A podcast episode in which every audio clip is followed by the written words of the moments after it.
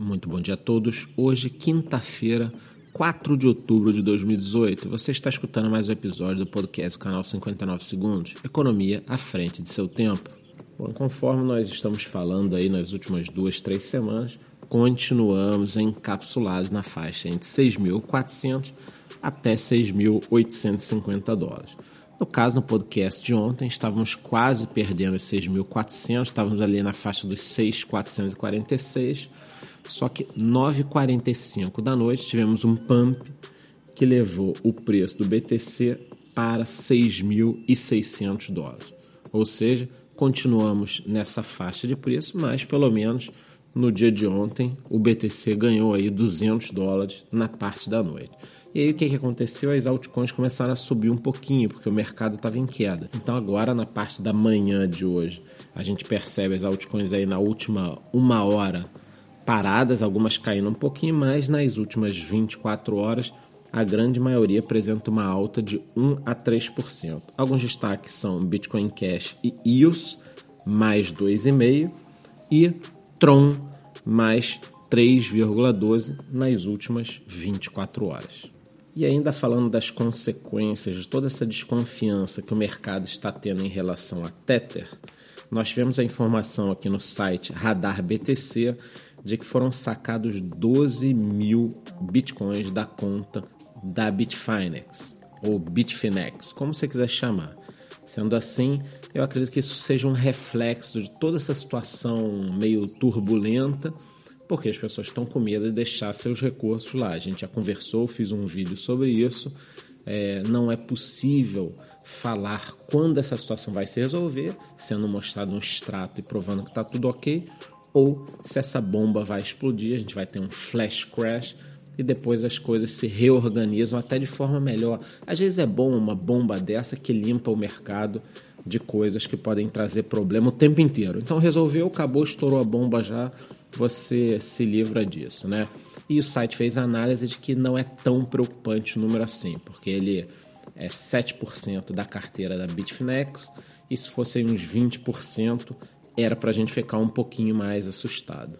Bacana também a notícia de que a exchange Abra vai começar a transacionar um token chamado BIT10 que será lastreado nos 10 principais criptoativos. Ou seja, você que não quer ficar comprando cada moedinha ou perdendo tempo, você vai lá, compra o BIT10 e ele é como se fosse, aqui no Brasil em outras bolsas, aquele famoso índice ali que organiza X ações. Né? Então, no caso, esse será vinculado aos 10 principais projetos. Então, vai pegar a oscilação dessas 10 moedas. Eu, particularmente, acho isso interessante porque você começa a diversificar esse mercado de criptomoedas com uma cara mais de ativo financeiro mesmo. Eu sei que muita gente vai falar o seguinte: ah, mas as criptomoedas não vieram no mundo para isso. A criptomoeda tem que estar na sua carteira, com você, num pendrive no bolso, guardado dentro do seu banheiro escondido. Gente, é o seguinte: cada um faz o que quer.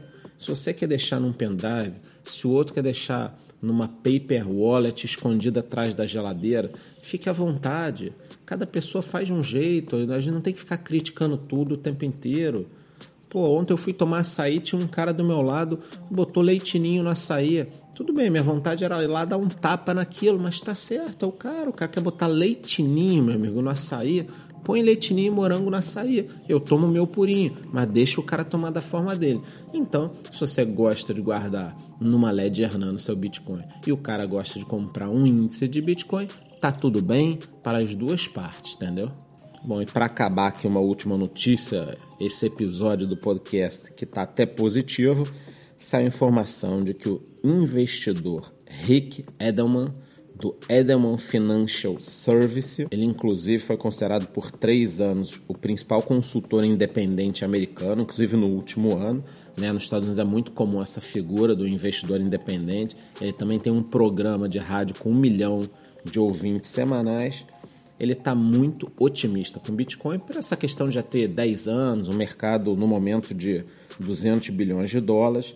Só que ele diz que para avançar nessa área de investimentos, tá, precisaria, no caso dele, que a SEC aprovasse algum tipo de ETF, porque ele não pode, no momento, ficar indicando para os clientes dele comprarem na Coinbase, por exemplo, Bitcoin, apesar dele também falar bem da Coinbase. Então, no caso dele, que é um consultor independente de investimentos, ele acredita que o ETF vai ajudar muito. Então, com isso, a gente consegue perceber o seguinte: apesar de vários investidores institucionais já estarem entrando no mercado, são os burburinhos que a gente escuta por aí, é, vai ter uma grande quantidade de outros investidores, talvez mais pesados, entrando com a história do ETF.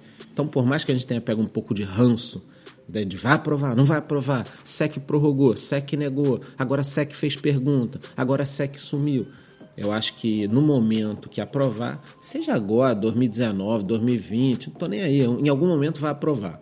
E aí acho que o mercado ele vai andar com um pouquinho mais de tranquilidade, trazendo mais investidores que também não estão querendo botar muito dinheiro em moedas por aí para fora ou comprar títulos de governo com juro negativo, entendeu? Então por hoje é só, amanhã traremos mais informações no último podcast da semana. Lembrando, inscreva-se no nosso canal do YouTube e entre no nosso grupo do Telegram. Muito bom dia.